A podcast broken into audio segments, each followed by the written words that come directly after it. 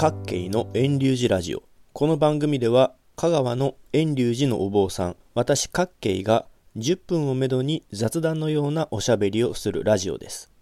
2020年1月21日に放送予定の今回はドラマ病室で念仏を唱えないでくださいをテーマにお話しします。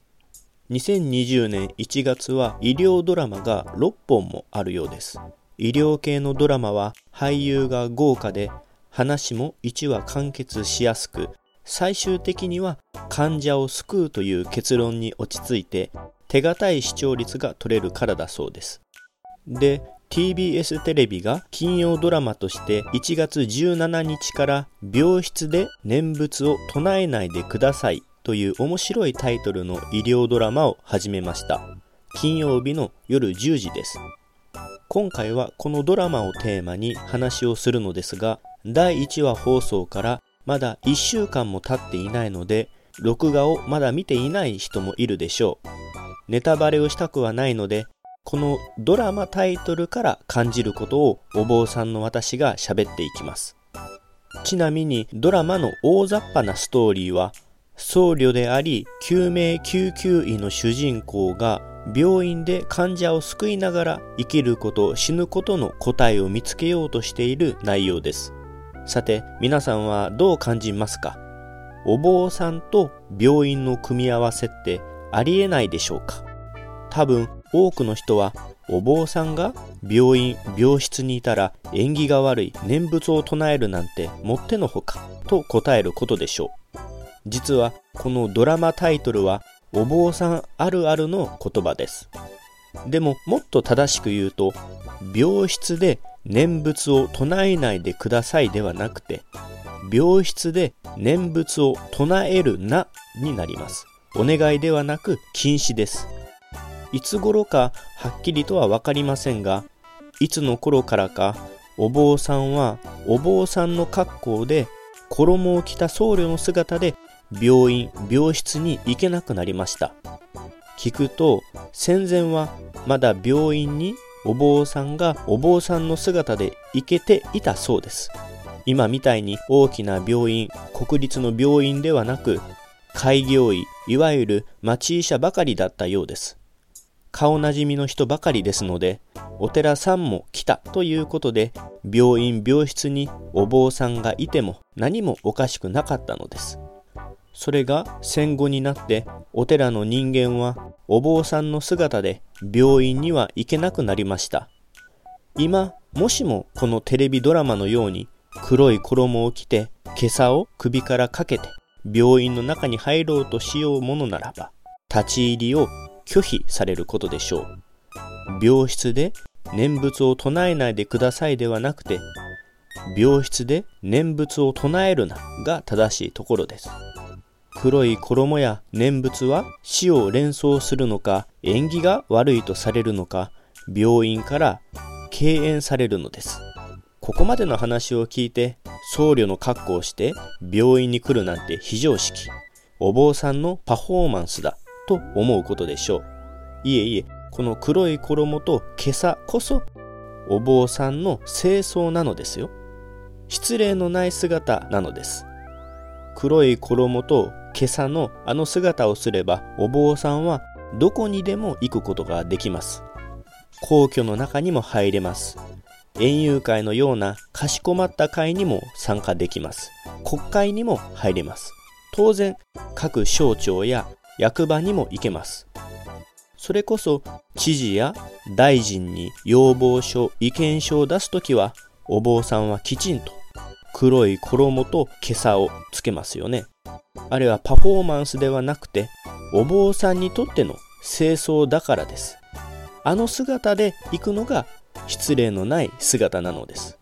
実は結婚式でもお坊さんはスーツネクタイではなくて衣と今朝を身につけるのが清掃です。病院だけですよ。お坊さんが黒い衣と今朝を身につけて入ることができない場所は。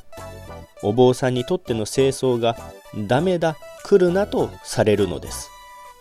不思議でしょう。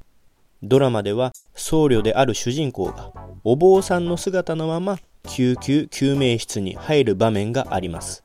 しかし現実にはそんなことは許されていません。一方で話変わると最近ではビハーラ僧というお坊さんもいます。あまりビハーラ僧は聞き馴染みのない言葉かもしれません。職業名っぽく言えば臨床宗教師。別の表現をすればお寺ではなく病院で宗教活動をするお坊さんということです。しかしこの人らもお坊さんの格好をしません。スーツや普段着の上にちょっと暗めなガウンを羽織ったり、あるいはサムエのようにお坊さんの作業着を着たりします。数珠や今朝は身につけません。医療の現場にもお坊さんが進出することはあっても、お坊さんであることをはっきり示す格好にはなれないのです。それがお坊さんにとっての清掃であったとしてもです。私は以前、お寺には若者が来ない、どうすれば若者が来るだろうかというテーマでブログ記事を書きました。すると、あるお坊さんがツイッター上で、なぜ若者が寺に行かないといけないんだ？教養がない坊主だ？とシェアされ、ある程度リツイートをされました。私はツイッターをやらないので、そのツイートにお答えすることはできなかったのですが、浄土真宗僧侶の私は今でも若い人ができるだけ早く寺に来るべきだと考えます。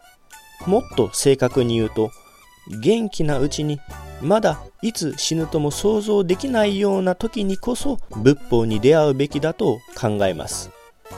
現在医療の現場ではビハーラ僧侶がお坊さんとして活動できる程度です。それ以外だと、たとえ清掃でもお坊さんは僧侶の姿で病院に行くことができません。ビハーラ僧侶に求められるのは緩和ケアです。病による痛みや苦しみを医療行為によって治療するのではなく、どうにかして和らげ寄り添っていくかです。要は死を迎えるためのつなぎです。医療の現場ではお坊さんは僧侶の姿で行くことができません。現代では仏教が死んだ後での話、お坊さんは死んだ後に世話になることだと思われているのか、病院にお坊さんがいたら、ここにあなたの用事はありませんよという態度を取られるのです。しかし仏教、特に浄土真宗は生きている時にこそ大切な教えなのです。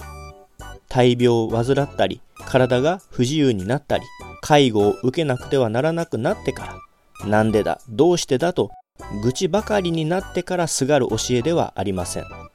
しかし現実にはそのように思われてはいません。若いうち、元気なうちは宗教なんて関係ない。お坊さんの姿は見なくてよいとなっています。